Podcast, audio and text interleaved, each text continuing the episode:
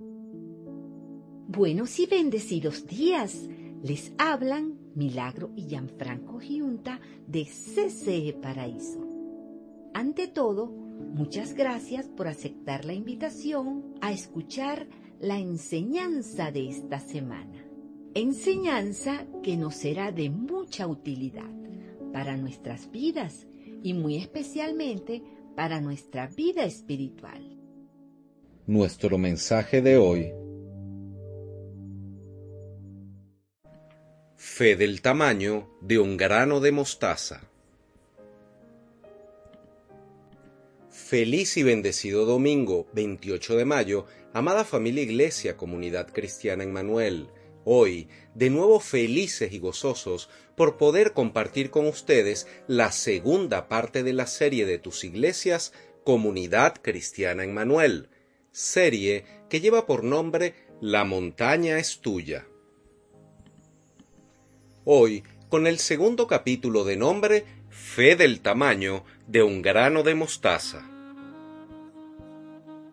Oramos juntos como iglesia para que este mensaje de tus iglesias CCE sea de edificación, consolación y exhortación en sus vidas, tomando así de las maravillosas enseñanzas bíblicas para poder transitar el camino de la vida de una forma segura y de manera más firme y agradable a los ojos de Dios, tomado siempre de la mano de su Hijo Jesús y de todas las hermosas e importantes enseñanzas que nos legó a través de su palabra, que es la Biblia. La semana pasada en el mensaje de las iglesias Comunidad Cristiana en Manuel, iniciamos hablándoles de la fe como un niño, y del cómo Dios anhela que confiemos en Él, así como un niño pequeño confía en sus padres.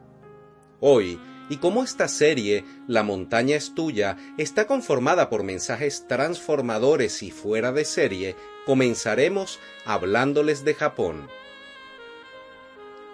Hebreos 11:6 En realidad, sin fe es imposible agradar a Dios, ya que cualquiera que se acerca a Dios tiene que creer que Él existe y que recompensa a quienes lo buscan.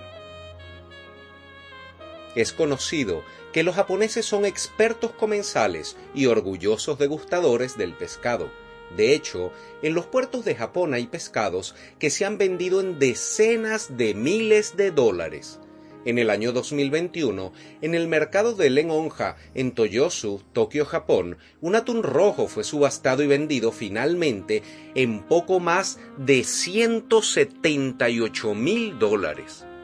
¿Se imaginan comprando un pez en mucho más de lo que cuesta una casa o un departamento? A todas luces, pareciera algo desproporcionado esto que sucede en Japón, solo que tiene un porqué los japoneses son ávidos comedores de pescado fresco. Mientras más fresco sea el pescado, más y más pagan por él. Se han convertido en expertos conocedores de la frescura del pescado. Con solo su textura y color, saben todo sobre el pescado y con únicamente probarlo, conocen qué tan fresco es el pez sin equivocarse en lo más mínimo. En vista de la gran demanda, ya que en Japón hay de más de 123 millones de habitantes, casi 124 millones de almas, ávidas de comer pescado fresco y a diario, las costas de Japón ya se han quedado sin peces. Debido a ello, los grandes buques pesqueros se alejan cada vez más y más de Japón, hacia mar abierto, para poder pescar los mejores peces. Los buques pesqueros viajan cuatro y hasta cinco días enteros de ida y otros cuatro o cinco de vuelta para poder pescar en aguas donde haya mucha vida marina, donde hay peces sanos, y esto hacía que al llegar a puerto, por lo largo del viaje, los peces no estaban frescos y no se vendieran. Luego, intentaron llevando grandes cantidades de hielo, para después de pescar los peces llegaran en buen estado a puerto después de esos cuatro o cinco días de viaje y poder así venderlos al mejor precio. Pero los expertos comensales japoneses sentían la diferencia en su paladar de los peces, tanto en su color como en su sabor. Esto del hielo, tampoco le resultó a los pesqueros. Posteriormente, los buques crearon grandes piscinas en el fondo de sus barcos, estanques con agua de mar, para que así los peces llegaran aún vivos a puerto durante el viaje de cuatro o cinco días de vuelta y al llegar venderlos a muy buen precio. Pero aunque frescos, los expertos comensales japoneses sentían la gran diferencia del sabor en esos peces acostumbrados a moverse constantemente en mar abierto, a peces que pasaron varios días estancados casi sin moverse, porque la carne no era tan sana ni tan fibrosa, perdía el gusto y también la textura. Así que a los pesqueros se les ocurrió una maravillosa solución. Meterían un tiburón dentro de los estanques de sus barcos, un tiburón no tan grande, pero que lograría que los peces se mantuvieran siempre en constante movimiento por miedo a ser comidos por el tiburón, tal como lo hacen en el mar. Esto garantizaría el mismo sabor de los peces frescos y sanos, continuamente en movimiento, con carnes fibrosas y gustosas que tanto les agrada a los japoneses y por los que pagan tanto dinero. Muchos podremos preguntarnos, ¿qué tiene que ver la fe con un tiburón en un estanque lleno de peces? Todo tiene todo que ver, ya que en esos peces dentro del estanque estamos representados todos y cada uno de nosotros. Ese estanque es el mundo donde nos movemos, y el tiburón, ese temible tiburón que nos hace mantenernos alertas en todo momento, no es más que los problemas, las dificultades, las carencias y los procesos que atravesamos durante nuestra vida. Y es por ello que el Señor permite tiburones en nuestras vidas, para que nos mantengamos en todo momento buscándole, siguiéndole, leyendo su palabra, alertas y en constante movimiento, sirviendo y amando al prójimo, orando sin cesar unos por otros, para que así podamos robustecer y fortalecer nuestra fe. Pues como dijimos al inicio, en realidad sin fe es imposible agradar a Dios. Así que esos tiburones en nuestras vidas tienen un porqué. Son ellos quienes nos ayudan a buscar a Dios de forma constante para así poder acercarnos más a Él cada día. Y esto nos permitirá crecer en nuestra fe, pues al buscar a Dios lo haremos creyendo que Él existe y que recompensa a quienes lo buscan. Eso es fe. Y es precisamente eso, el mantenernos constantemente buscando a Dios y buscando de Dios, lo que nos acercará cada día más a tener una fe que mueva montañas, aunque esa fe sea tan pequeña como un grano de mostaza. Mateo 17:20 Les aseguro que si tuvieran fe tan pequeña como un grano de mostaza, podrían decirle esta montaña, trasládate de aquí para allá, y se trasladaría. Para ustedes, nada sería imposible. Porque es precisamente esta fe la que Jesús define como tan pequeña como un grano de mostaza, la que nos va a permitir mover todas las montañas de nuestras vidas aquellas montañas que nos tienen asfixiados, que nos obstruyen, que nos tienen presos y embuidos en problemas y en preocupaciones, esas montañas que nos dañan y que nos traen sufrimientos. Y al moverlas, ya no nos privarán más del amor, ni de la paz, ni del maravilloso gozo de Dios en nuestras vidas. Recuerdan que la semana pasada les invitamos a meditar, a intentar reconocer aquellas áreas de sus vidas donde hay más falta de fe. Hoy daremos un paso adelante de la mano de ustedes y les guiaremos para que lo logren mucho más rápidamente. Esas áreas de nuestras vidas donde nos falta más fe y que tenemos que llenar esos espacios vacíos son todos aquellos lugares donde veamos ese tiburón, es decir, ese peligro grande o pequeño que está llamando nuestra atención, sea quedarnos sin alimento, sin trabajo, sea tener carencias o necesidad de cualquier tipo, sea algún requerimiento de salud, de tranquilidad, de prosperidad o de paz, sea la división familiar e inclusive la lejanía con Dios o con su palabra, porque ese también es un gran tiburón que nos quiere devorar pues es precisamente eso, el alejarnos de Dios y de su palabra, lo que causa las dificultades en nuestras almas.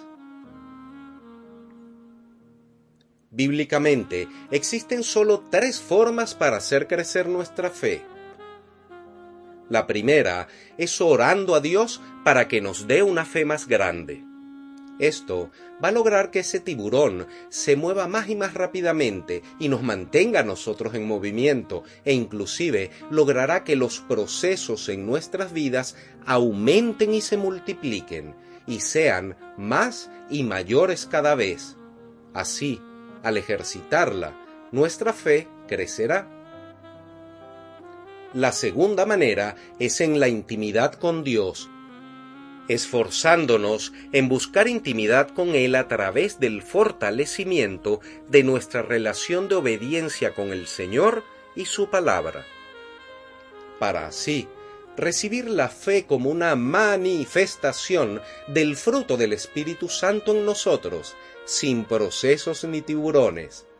Con esto lograremos que nuestra fe crezca más rápido aún. Y finalmente, la tercera forma para que crezca nuestra fe es leyendo en voz audible la palabra de Dios, es decir, la Biblia. Porque cada vez que leamos la Biblia o algún verso bíblico, intentemos hacerlo en voz alta lo suficientemente como para que podamos escucharnos a nosotros mismos, y con esto definitivamente comprobaremos que nuestra fe crecerá de forma sana y fuerte, será robustecida y se mantendrá firme. Romanos 10:17 Así que la fe viene como resultado de oír el mensaje, y el mensaje que se oye es la palabra de Cristo.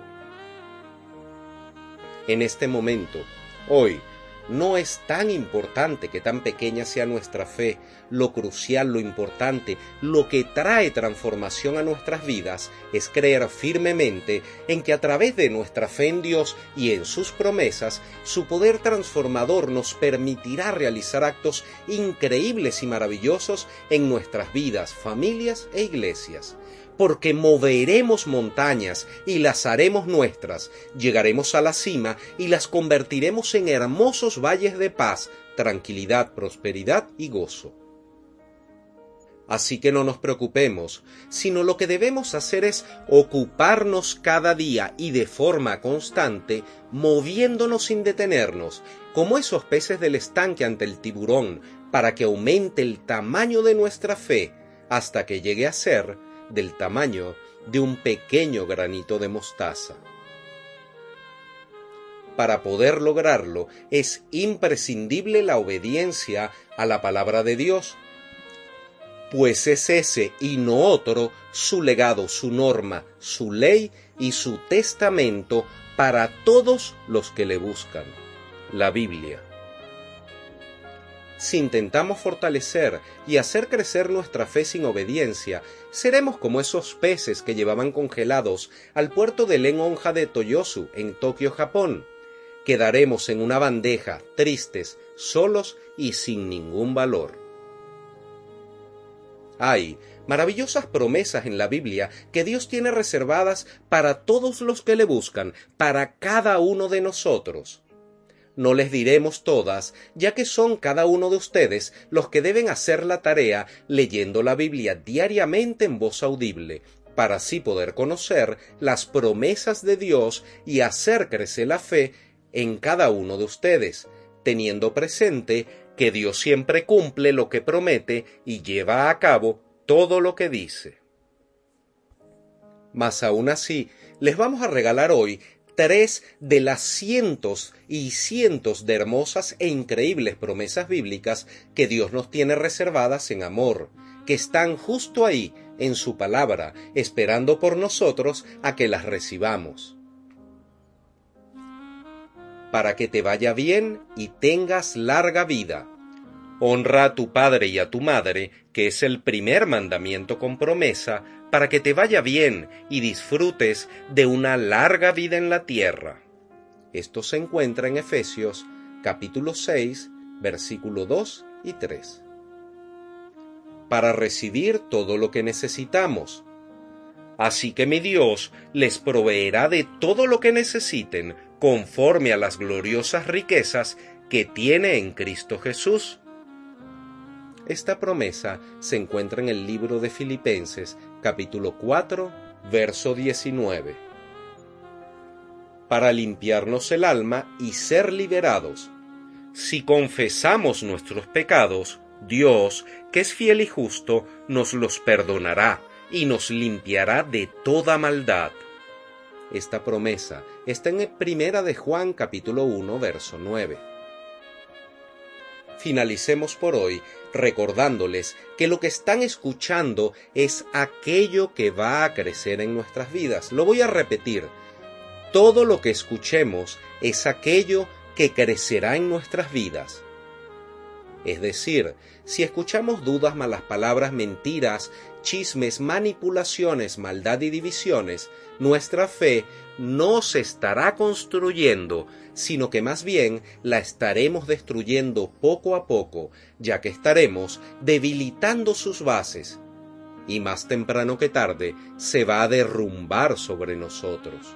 Por ello, debemos ser prudentes con todo lo que entra por nuestros oídos, y también tener cuidado de las personas con las que decidimos rodearnos, porque todo aquello que escuchemos trabajará de forma sobrenatural en nosotros, sea para bien o para mal.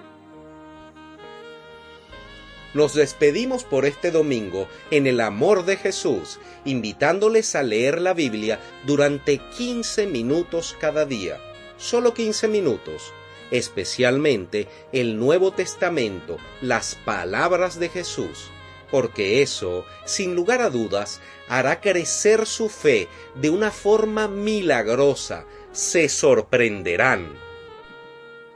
Y entonces, imaginémonos por un momento, si Jesús nos prometió que podríamos mover montañas al tener la fe de ese tamaño, ¿qué haríamos cada uno de nosotros al tener la fe del tamaño de un grano de mostaza?